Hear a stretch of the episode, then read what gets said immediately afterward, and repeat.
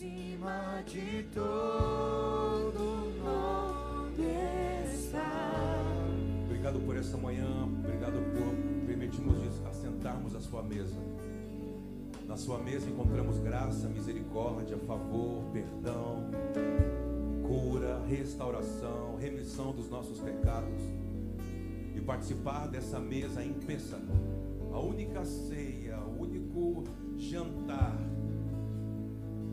tipifica um, um recomeço, um novo dia que o Senhor celebrou com os apóstolos. Uma festa per perpétua que se inaugura expressamente no Êxodo, mas que nasce em Abraão em Gênesis capítulo 12, mas que nos foi revelado que o Cordeiro foi morto antes da fundação do mundo. Tudo se iniciou com essa celebração. Por isso que nesta manhã nós possamos ser nutridos pela vida da tua mesa. Que a vida da mesa do Senhor alcance e te afete. E transforme o nosso interior. Nos cure, nos transforme de dentro para fora. Até que Ele venha. Você pode dar um aplauso ao Senhor essa manhã. Glória a Deus. Glória a Deus. Pode se assentar. Bom dia, shalom. Abra a sua Bíblia. Vamos abrir as escrituras no Evangelho de Lucas, capítulo 24, versículo. Acho que pode ser a partir do versículo 1. Só quero colocar alguns pontos, não quero ministrar. Quero me deter na mesa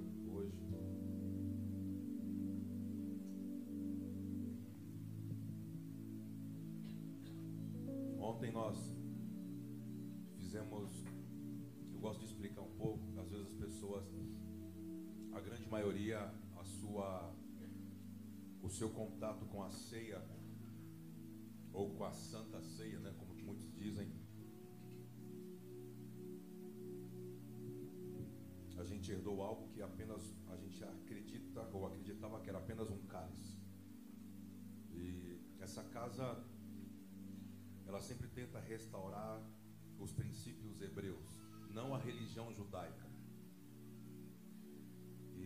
casa para completar os seis anos de vida apenas. E todas as vezes que a gente chega nessa data, é uma data muito especial para nós, porque é uma data onde a gente tenta expressar a cada ano, a cada ciclo, um pouquinho maior a compreensão do que Paulo fala, por exemplo, em Coríntios capítulo 11, né? uh, o que Yeshua fala em Lucas 22. Quando a gente vê, por exemplo, no Evangelho de João, o lava-pés, aquele momento que antecede o Getsemane. E às vezes, às vezes nós vamos lendo isso e, e a gente herdou algo ocidentalmente, de Roma, né? E aí quando a gente se depara dentro de uma mesa que tem que gerar vida, às vezes assusta. Por exemplo, ontem nós fizemos as quantas, quantas horas durou, durou aqui a, Seis horas apenas. Quase sete horas. Povo falou assim, ué, mas que ceia foi essa? Tinha bastante comida. A mesa do Senhor, você tem que entender para desfrutar da mesa. Por exemplo, o que Cristo começou. Por exemplo, a ideia original de Deus não era uma igreja nesse modelo. Aliás, nunca foi. A ideia original de Deus era uma família. Dentro de um ambiente que ele, que ele criou e plantou por meio de uma relação com o Criador, eles pudessem governar, discipular toda a humanidade.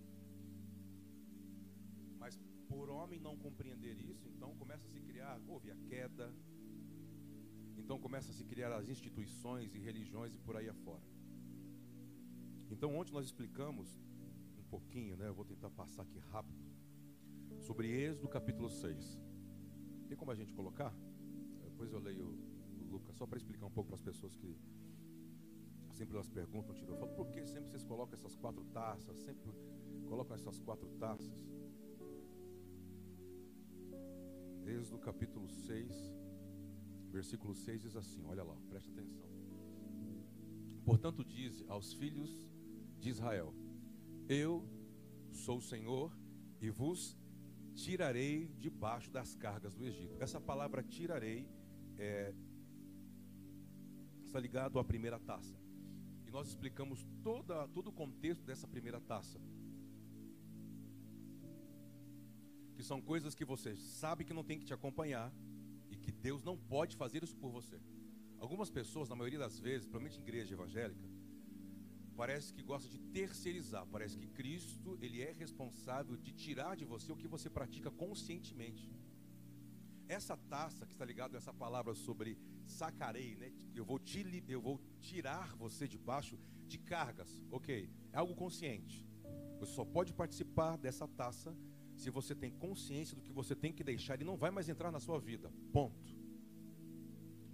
Quando partimos para a segunda taça, essa taça está ligado a essa palavra sobre os livrarei. Essa taça não está ligado sobre o que você sabe que não deve praticar, continua praticando, ora promete, ora cumpre, ora não. Essa segunda taça está ligado ao que você quer ser livre e não consegue. Aqui ela começa a funcionar a graça.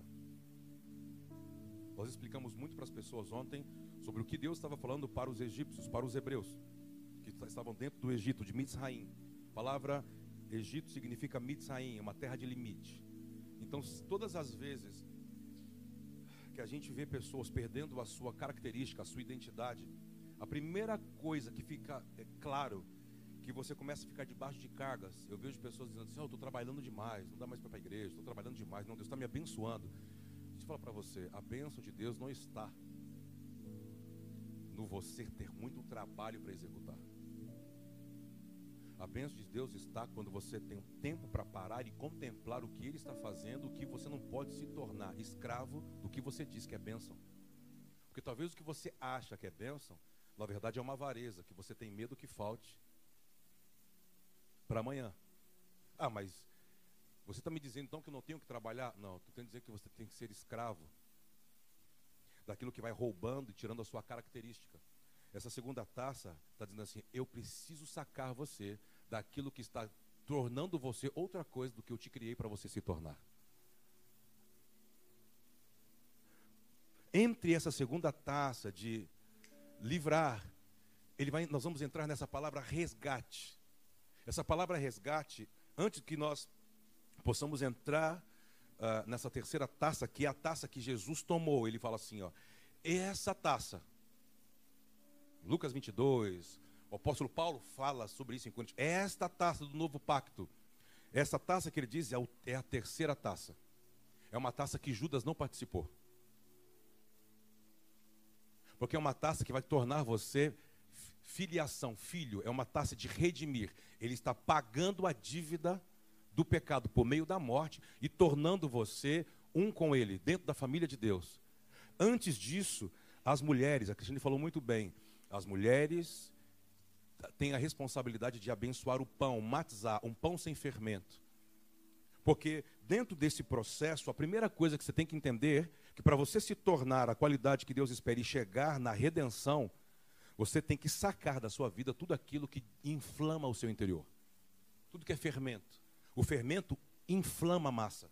O fermento distorce, descaracteriza a massa. Então a Páscoa são dias de você tirar o fermento, tudo aquilo que descaracteriza o seu casamento, seu relacionamento, você. Eu olho para algumas pessoas aqui que vai andando conosco de alguns anos, eu não consigo te reconhecer. Parece que você provou de um fermento que alterou a sua identidade no Senhor. Você não consegue se relacionar com Deus, você não consegue se relacionar mais com, a, com as pessoas, você mudou a sua relação com a terra.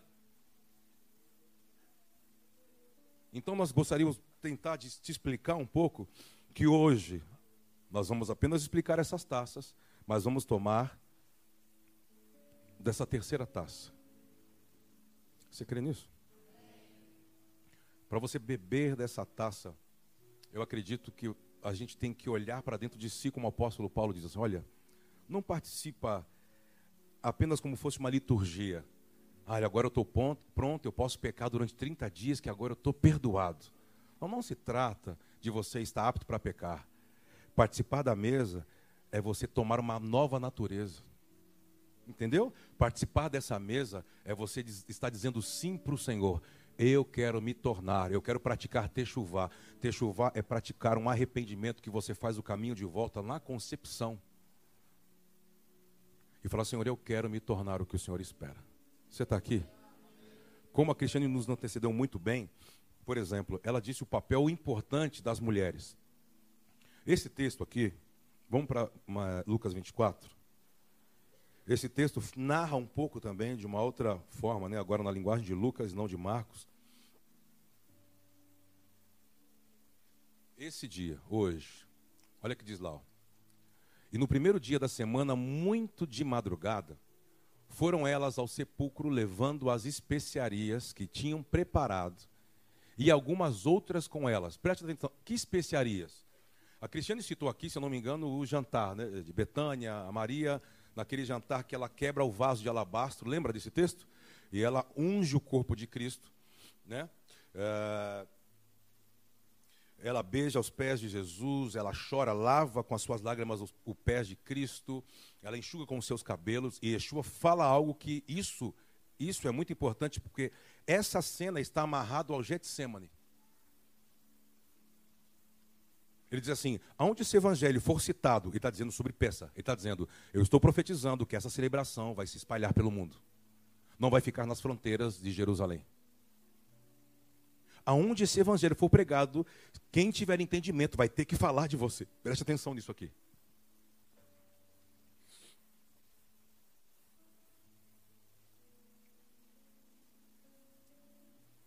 Yeshua, naquele momento, ele diz assim: O que você fez, você fez isso para o meu sepultamento. Nós, quinta-feira, nós falamos bastante, né, Fernando, do, do Getsemane. Quinta-feira, no MOB. E antes deles partirem para o Getsemane, Yeshua estava em uma celebração como essa, onde se manifesta o orgulho dos, dos apóstolos, quem queria ser o maior, onde se revela um homem que tratava o pão, as coisas eternas, como coisas diluídas, que era Judas. Ali foram, foram, foram sendo expostas várias coisas.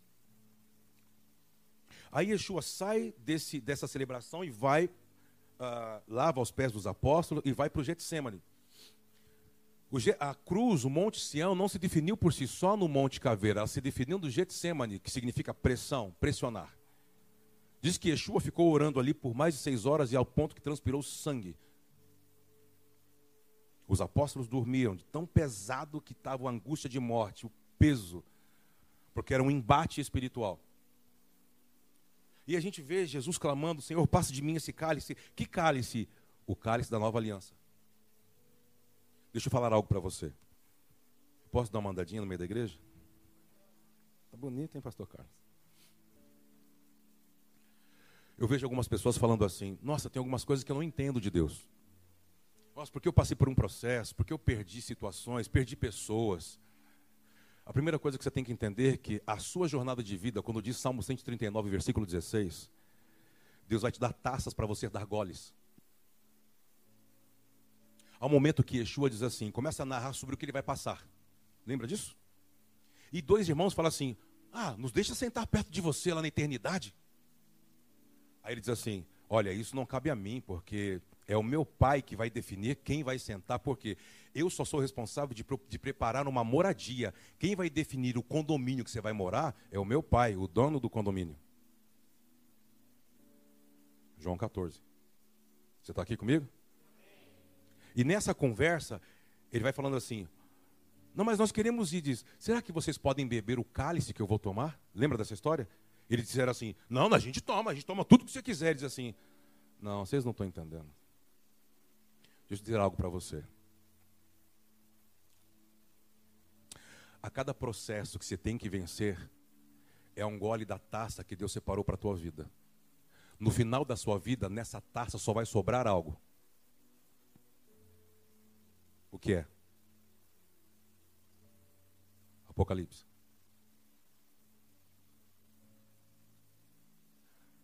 As lágrimas dos santos. Por isso você não pode desistir dos processos. Os processos vão te aperfeiçoar para gerar entendimento a você. A mesa é um lugar que vai gerar clareza e entendimento. Por isso, na hora da. Você pode usar aprovação, a prova, tribulação, usa a expressão que você quiser. Eu uso a expressão de aperfeiçoamento. Deus está aperfeiçoando o seu povo e os seus filhos. Então é muito bom você tomar dessa, desse cálice e dizer Senhor, eu quero viver tudo que o Senhor tem para mim. Eu não quero deixar nada para trás. Eu quero ser a. Eu quero ser a. Porque se você não for aperfeiçoado, você só vai viver de promessas e religião. Você vai frequentar templos, santuários, instituições e nunca vai entender que Deus não tem que te dar mais nada. Você tem que entender que esse cálice faz você ser opção para Deus. É você que tem que dar opções para Deus. Deus não tem que te dar mais nada. Deus já te deu o acesso de assentar na mesa por meio do seu filho. Por isso esse evangelho da prosperidade não cola. As pessoas entram aqui achando que a gente vai falar sobre Deus vai te dar. Aqui Deus não vai te dar, você tem que dar para Deus. Por quê? Porque a adoração não é Deus te dar o que você quer. A adoração é você entregando a Deus o que Ele está querendo de você. E nós viemos no templo fazer o quê? Hã? Então, se é adorar, eu não posso cantar apenas, apenas a música que eu gosto. Porque o culto não é para mim. Eu não posso na igreja, na palavra. Nossa, hoje eu não gosto da palavra. Mas a palavra não é para você. Oi, bom dia. Você está aqui comigo? Então, esse negócio que eu quero estar em um lugar onde eu me sinto bem. O lugar que você tem que se sentir bem é o lugar do seu aperfeiçoamento, que te confronta, que gera lucidez, que a gente vive em família, olha no teu olho e fala assim: você está errado como mulher, está errado como esposo, está errado aqui, conserta aqui, isso você melhorou. Então vamos caminhando em família e nos tornando a qualidade que Ele espera. Você pode aplaudir ao Senhor? Hã?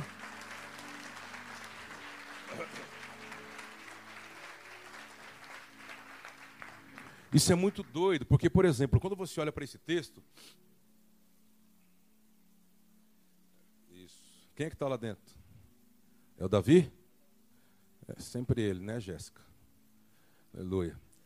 Olha lá, vamos de novo. Do que eu estava falando mesmo? Eu comecei a falar dessa taça aí. Ih, rapaz. Se o mestre não sabe o que o pastor vai falar. Deixa quieto, mestre. Deixa eu caminhar aqui. Deixa eu voltar para o texto. Ah, lembrei, lembrei. Lembrei do Getsemane. Voltei para o Getsemane. É que ninguém gosta de falar do Getsemane, na pressão. Preste atenção. Diz assim que quando Yeshua está clamando ao Pai por mais de seis horas no Getsemane, transpira sangue, não há, não há, não há, não há uma resposta audível, entende? Porque Yeshua, ele está vivendo a dor momentânea, e ele falando assim, Senhor, me livra desse, desse cálice. Mas é como o pai estivesse falando assim, mas por que, que você falou para aquele dia, para aqueles meninos, que eles não podiam tomar o seu cálice. Você sabe que esse cálice é você que tem que tomar, é a sua vida, é a sua jornada. Você vai ter que morrer. Aliás, você foi para a terra só para isso. Por que, que agora você quer desistir? Por que, que você quer desistir? Então o pai não podia responder, por quê? Imagine um pai vendo o seu filho chamá-lo transpirando sangue. O que, que você vai fazer, papai? Você vai ficar quieto? Você vai, você vai acudir seu filho. Mas por que, que Deus estava impedido? Por causa de uma mulher. Escuta isso aí. Isso é interessante, você mulher. Quando a mulher sabe pactuar com Deus, cara, Deus altera o mundo por causa das mulheres. Por isso que eu falo, cara, quando é mulher para ser de Deus, mas quando eu falo assim, Deus converte logo. Nós vamos fazer uma Páscoa todo dia para ela comer do cordeiro, todo dia para ver se o cordeiro entra nela, ela entra no cordeiro para ver se muda. Sabe por quê? Porque preste atenção, aquela mulher que a gente disse que é uma prostituta, ela pega o perfume e vai até Yeshua e ela quebra. A gente já sabe toda a questão tradicional da história, que o perfume tinha o valor de um ano de trabalho. Então ela pega aquilo que ela tinha de melhor, mas alguma coisa moveu ela. O que? Dizendo assim, ó, oferece alguma coisa para ele, porque talvez possa, pode ser a sua última chance. Mas eu estou escolhendo uma mulher para trazer o escândalo da graça. Porque quando uma mulher obedece, ora, se submete, eu transformo o mundo. Diz que ela pega o perfume e quebra. Pum! Aquilo gerou uma, uma indignação de, Ju, de Judas, que era ladrão, estava na mesa. Do, de Simão, o ex-leproso, falou assim: que essa mulher prostituta beijando seu pé? Que esse? E o outro, rapaz, mas que desperdício! Como é que essa mulher vai dar esse tipo de oferta? Se você souber o que significa esse ambiente e qualquer movimento que você faz para quebrar a sua forma. Tem ambientes assim que Deus mudou histórias de famílias no seu momento de ofertar. Nessa mesa. Se tem momentos de ambiente que pode mudar toda a sua história, são nessas três festas para você ofertar. Agora, Páscoa, Shavuot daqui 50 dias e Tabernáculos na primavera. São três movimentos que quando você faz algo para quebrar a sua forma, quebrar aquelas rotinas, aquelas coisinhas que você sempre faz, quando você tem coragem de romper, quebrar a forma, Deus vem com tanta força para você, cara, que você não tem noção as coisas que ele acelera para fazer na sua vida, em você e através de você. Você crê nisso? Então, quando você ouviu a voz, não fica retendo. Se joga. Tenha coragem. Aquela mulher se jogou. Ela não ligou pela reputação que iriam falar dela, não. Ela fez. Mas por que, por que você está falando isso, Kleber? Porque por causa dessa oferta, quando Jesus foi para o Getsemane, o pai não pôde livrar Jesus do Getsemane, porque a mulher tinha feito o que Deus mandou. Por isso que ele diz assim: o que você fez, você me, levou, você me empurrou para a Páscoa para o meu sepultamento. Por que, que Jesus veio para a terra? Para morrer. Qual era o maior evento por meio de Deus, por meio de Cristo? A sua morte e a sua ressurreição. Então, o que, que aquela mulher fez? Aquela mulher entrou no plano de redenção e fez apenas o que Deus mandou. Mulheres, entre no plano, nessa data espiritual que está começando agora, agora mesmo, agora, essa manhã. Entre você nova, você adolescente, você mãe, avô, o que seja, mulheres, entre no plano. Mas como entrar no plano? Se renda. Para de querer levar as coisas do seu jeito. Talvez as coisas estão ficando, parece que, mais difíceis ou se estendendo mais por causa do seu jeito de querer ver a vida e levar a vida. E talvez as coisas estão ficando, parece difíceis, porque o Pai só queria que você se rendesse. Se rendesse eu estava falando para Cristiano, Cristiano, eu queria falar outra coisa, mas a palavra a tônica, né, uma palavra rema que Deus trouxe para a expansão da fé nessa Páscoa é sobre vocês, mulheres. Tem alguma coisa para ser tocada por meio de vocês. Eu acredito que é uma responsabilidade sobre as mulheres que estão nos assistindo, onde você estiver, qualquer lugar desse mundo, e vocês que estão aqui, se vocês vieram essa manhã para cá. O Pai está dizendo: eu preciso completar algo na terra, na sua família, na sua jurisdição por uma nova postura sua. Você está aqui? Você pode fechar seus olhos e as mulheres, você pode levar só as mulheres levantar suas mãos, por favor, vem cá, Cristiano. As mulheres.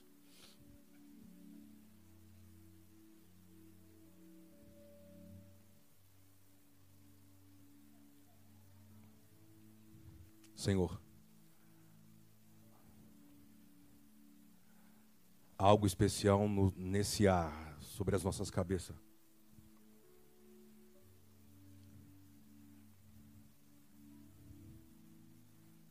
A tua palavra diz que o Senhor escreveu sobre os nossos dias antes que fôssemos formados no ventre das mulheres. Foi por meio de uma mulher que Satanás quis, parece que estragar o seu plano, mas foi por meio da mulher que o Senhor restaurou a redenção do plano. Foi por meio da mulher que o Senhor fez Cristo entrar no mundo. Quando Jesus saiu do outro lado da morte, vencendo a morte, eram as mulheres que estavam lá para vê-lo. Foram elas as primeiras que viram. Foi uma mulher que ungiu Cristo e lançou direto para o sepultamento. Abençoe as mulheres da casa que estão presentes, Senhor, essa manhã. As mulheres que estão nos assistindo todas elas dando sabedoria, clareza de propósito.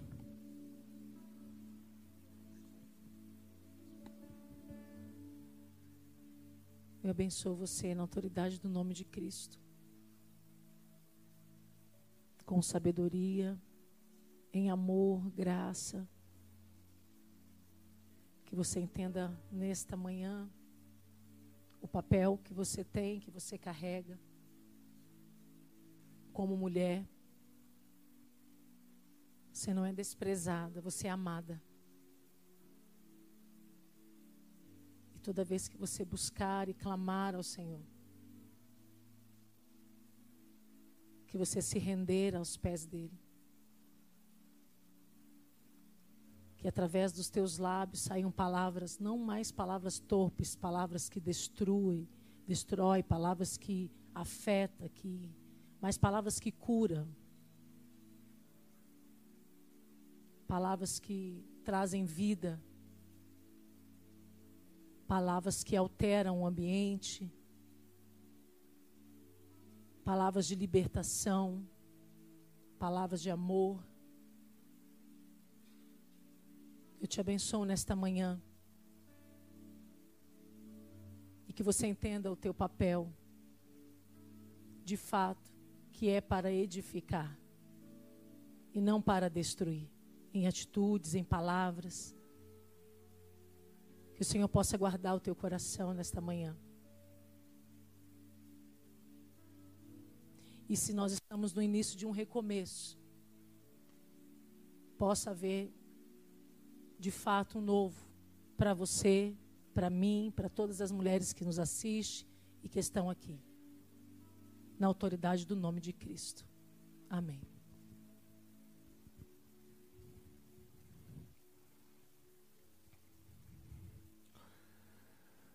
É a parte das mulheres abençoar o pão, matizar. Se você olhar para o livro de Salmos, por exemplo, tem como colocar para a gente Salmo 127? Vocês estão aqui? Olha o que diz aí, ó. preste bem atenção. Se o Senhor não edificar a casa, em vão trabalham os que a edificam. Mas se você prestar atenção, Provérbios, Salomão escreve algo sobre edificação, que está ligado à sabedoria das mulheres. Então quer dizer que a mulher, ela acaba trabalhando na edificação com o próprio Deus. Por isso que Deus exige uma sabedoria. Talvez a sabedoria que queremos expressar para algumas pessoas aqui é cuidado com a sua impulsividade, com a sua precipitação. Porque a mulher, se você vai olhar, começar a olhar nas escrituras, por exemplo, no Antigo Testamento, se podemos falar dessa forma, antes de Deus falar com homens, Deus sempre falava com mulheres. Deus aparecia para as mulheres. Elas criam primeiro, elas viam primeiro, elas acordavam primeiro com Deus, faziam acordos, para depois Deus chegar no cabeção, no homem.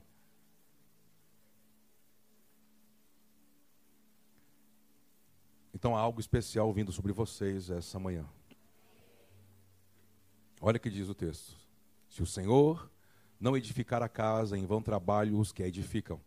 Se o Senhor não guardar a cidade, em vão vigia a sentinela. Verso 2 diz o quê? Inútil vos será levantar de madrugada e repousar tarde, comer o pão de dores, pois assim dá ele aos seus amados enquanto dorme. Eis que os filhos são a herança do Senhor e o fruto do ventre, o seu galardão.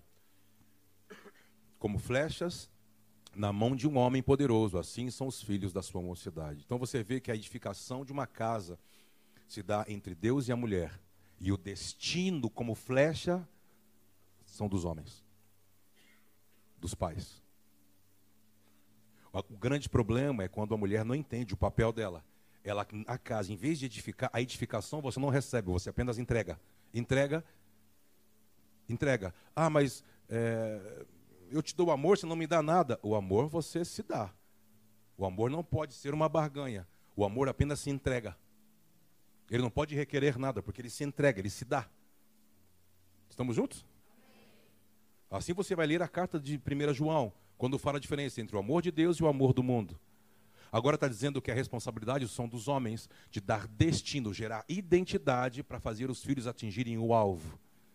Então eu quero abençoar agora os homens da casa. Mesmo que você ainda não seja pai. Mas eu quero abençoar você na autoridade do nome do Senhor. Aos pais, aos avós. Eu abençoo você, aos maridos. Eu abençoo você que você não fale na missão de desenvolver os teus filhos e dar destino a eles, sejam filhos biológicos ou filhos espirituais. Eu quero abençoar você, sacerdote, porque todo o desenho de uma edificação de uma casa, o Senhor dá ao homem, para que o homem passe e construa junto com a sua mulher. Eu abençoo para que possa, nesse novo ciclo que se inicia agora, na Páscoa, o Senhor possa liberar desenhos para os sacerdotes deste lugar. E que vocês edifiquem juntos em família. É assim que eu oro como sacerdote dessa casa e abençoo você. Quantos podem dizer amém por isso? Dê um aplauso ao Senhor aí.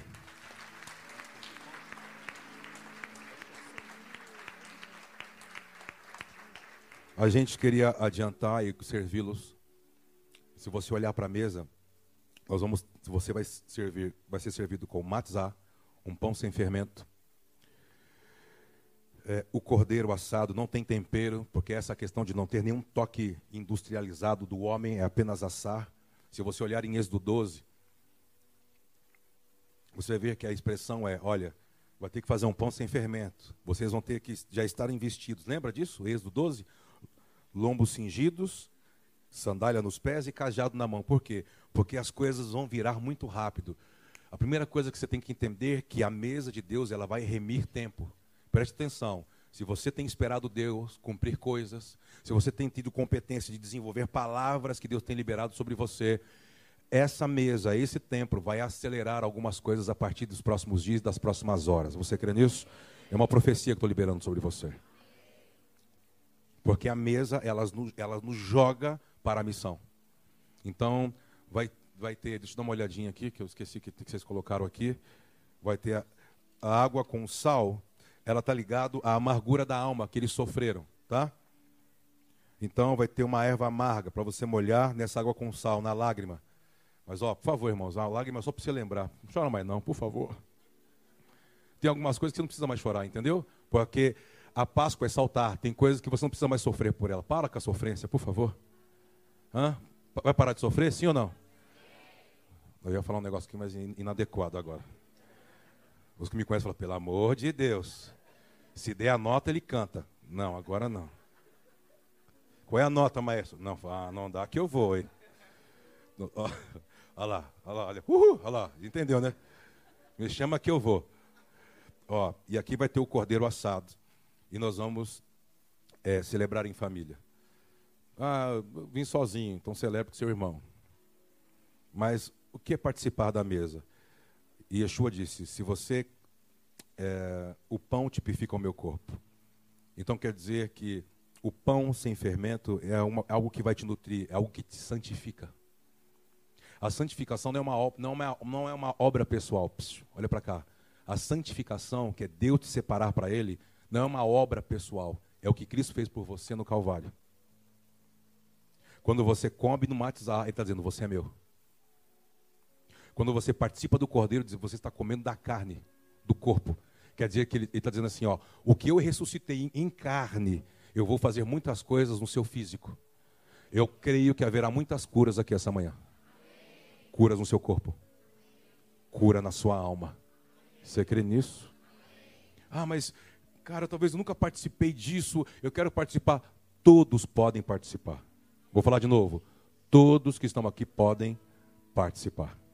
A mesa de Deus não é uma exclusão religiosa, é uma inclusão familiar. Nós abençoamos você para isso.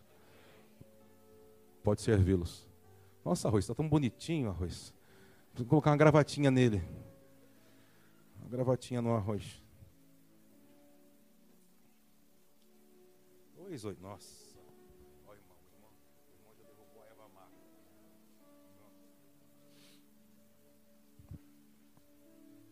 Todos podem participar, seja livre. Talvez tem pessoas que estão nos assistindo aí, você não conseguiu estar com a gente pessoalmente, mas preparou na sua casa. Prepare o cálice o cordeiro, o matzah. Vamos participar junto da mesa do Senhor. Estou muito feliz de ver muitas pessoas aqui hoje, viu?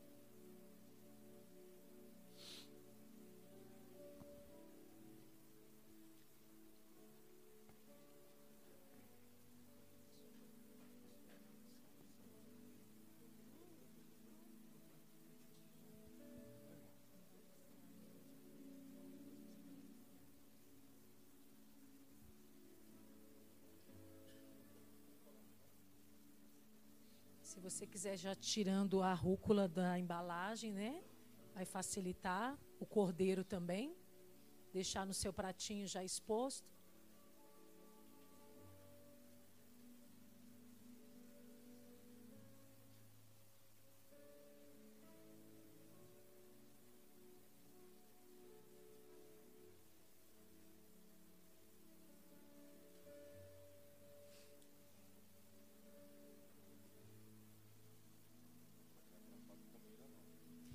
Para comer ainda, tá? Por favor.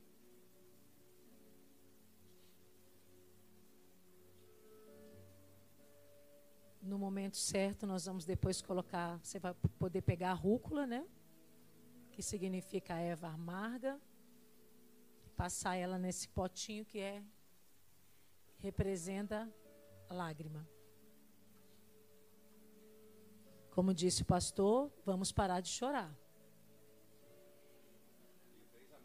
Só vi três amém. Ontem a minha blusa foi para casa cheia de lágrimas. Chega. Chega de choro. Foi tudo para o potinho as suas lágrimas.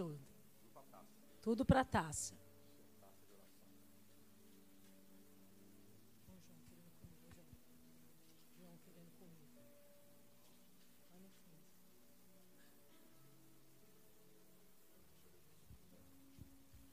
Enquanto isso, eu quero ler com vocês o texto de Lucas 24 para a gente entender sobre essa sofrência aí que tem que acabar. Vamos lá? Lucas capítulo 24, versículo. Lucas 24. Vamos ler juntos, por favor? Pode ser? Vamos lá. No primeiro dia da semana, muito de madrugada, foram elas ao sepulcro levando as especiarias que tinham preparado e algumas outras com elas. Versículo 2 e acharam a pedra revolvida do sepulcro. E entrando, não acharam o corpo do Senhor Jesus. E aconteceu que, estando elas muito perplexas a esse respeito, eis que pararam junto delas dois homens com vestes resplandecentes. Estando elas muito atemorizadas e abaixando o rosto para o chão, eles lhes disseram: Por que buscais o vivente entre os mortos? Olha para cá. Essa é uma pergunta do céu para você hoje. A Páscoa é você entender o salto do que Deus está desabilitando, de que Ele não quer mais você garrado naquilo, preso naquilo, amarrado naquilo. Está dizendo, acabou. Elas prepararam, por exemplo, especiarias. Por quê? Porque no jantar tinha dado certo, preste atenção. O que é Páscoa? É Deus desabilitando coisas que você já viveu, que foi muito bom para você, mas que Deus não vai estar mais naquilo. Não tente buscar Deus nas mesmas experiências que te trouxe até aqui. Deus não vai estar mais lá. O que ele está dizendo? Eu quero fazer você crescer. Eu vou estar te esperando em outras experiências de uma outra forma. Por quê? Porque Deus não pisa duas vezes no mesmo lugar. Deus não faz duas vezes o mesmo caminho. Deus é um Deus que a cada manhã ele se renova com uma nova palavra e com uma nova estratégia. Isso é ressurreição. Você crê? Diga amém. Se é um recomeço, se é um novo dia, o Pai está dizendo, é uma nova data que se começa, é o ano espiritual que se inicia. Eu vejo muitas pessoas evangélicas dizendo assim: por que, que as coisas de Deus não acontecem na sua vida? Ah, porque eu estou no tempo de Deus, porque eu estou esperando Deus. Você está esperando Deus porque você não começou na Páscoa, porque você não saltou na Páscoa, porque você não entendeu o poder da ressurreição, porque você não entendeu que a cruz está vazia, o túmulo também está vazio. Se você compreender isso, você não está mais no tempo de Deus, porque o tempo de Deus se inicia agora, na Páscoa. Você crê nisso? Diga amém. Nós abençoamos você para que você seja ativado, alinhado, acionado no tempo de Deus, na estação de Deus. Diga amém. O anjo pergunta para ela, elas chegam, ficam assustadas, viu o túmulo vazio. Mas imagina as mulheres com aquele perfuminho, pastor Tiago. Elas assim, ó, meu Deus, a gente veio ungir o defuntinho, mas cadê o defuntinho? Aí tem dois anjos assim, na cabeceira, conversando assim, palitando os dentes. Não, uma heresia só, não, estou brincando. Começando assim, rapaz, foi power, né? Ah. Aí vem elas chorando. Meu Deus, cadê o meu Senhor? Chora, chora. Ah. Para, amor, chora mais não. Chega, chega.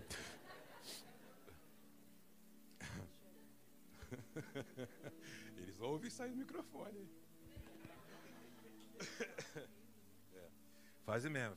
Qualquer coisa aqui vira figurinha. Tem que tomar cuidado com essas coisas aqui. O Augusto já está rodando no Brasil. Ele nem sabe. O, o, os Estados Unidos inteiro. O Panamá, ele nem sabe.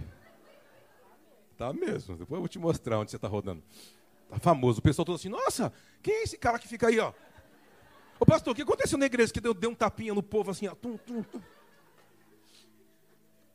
Então chega assim, cadê Jesus chorando? Aí os anjos falam assim, ué, quem que vocês procuram no meio dos mortos, mas aquele que vive?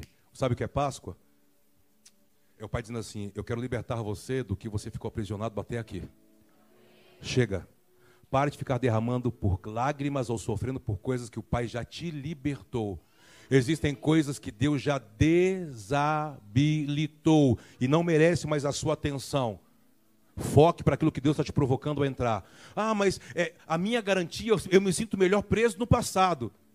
A Páscoa, você não pode mais ficar preso no passado. É Deus te provocando para você ir para o futuro. Diga amém. Ah, mas o futuro não me dá garantias. O futuro te dá coragem e fé. A Páscoa é o Pai te encorajando, dizendo: Vamos, eu estou te esperando lá no futuro.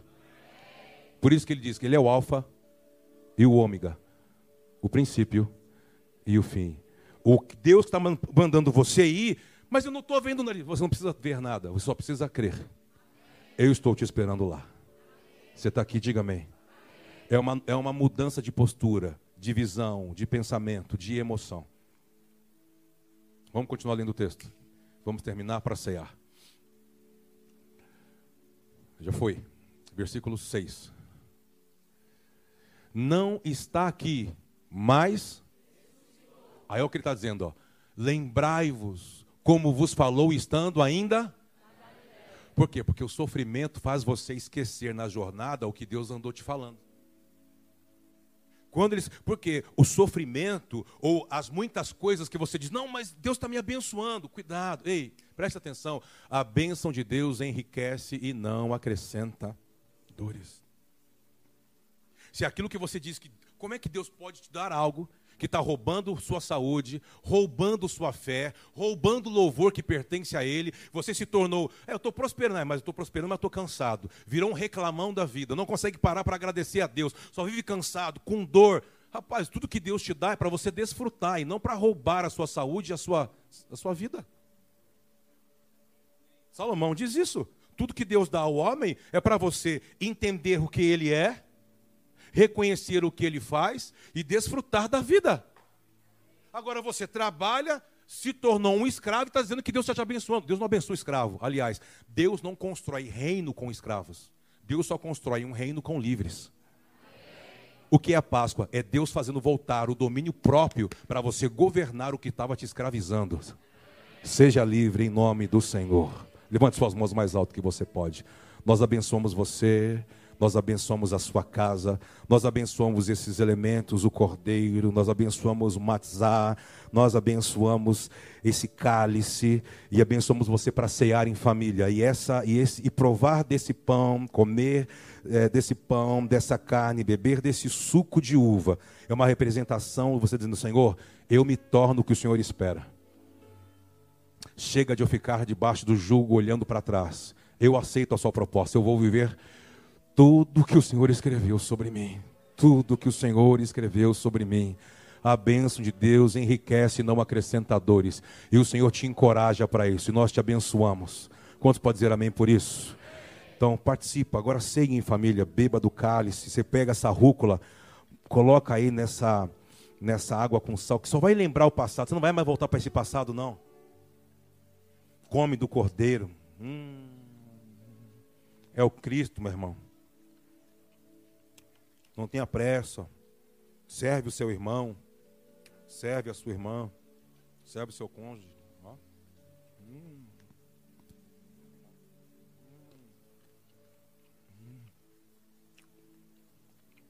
Aqui é um suco de uva, mas ano que vem você pode. Não pode. Cachê só.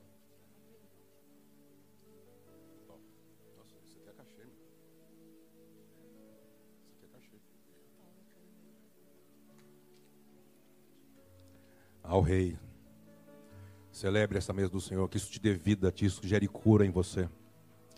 Senhor, traga cura para corpos agora, pessoas que estão debaixo de jugo de enfermidades, que nos assistem, sejam curadas agora.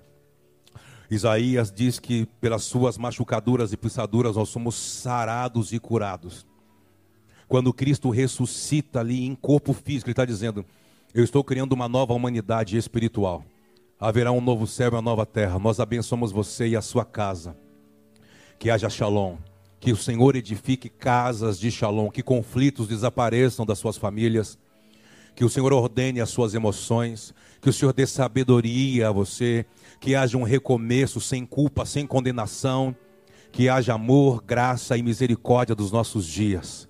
Que você salte para aquilo que Deus está te propondo agora, agora mesmo. Pare de procurar numa nova temporada coisas que já não existem mais. Você crê nisso?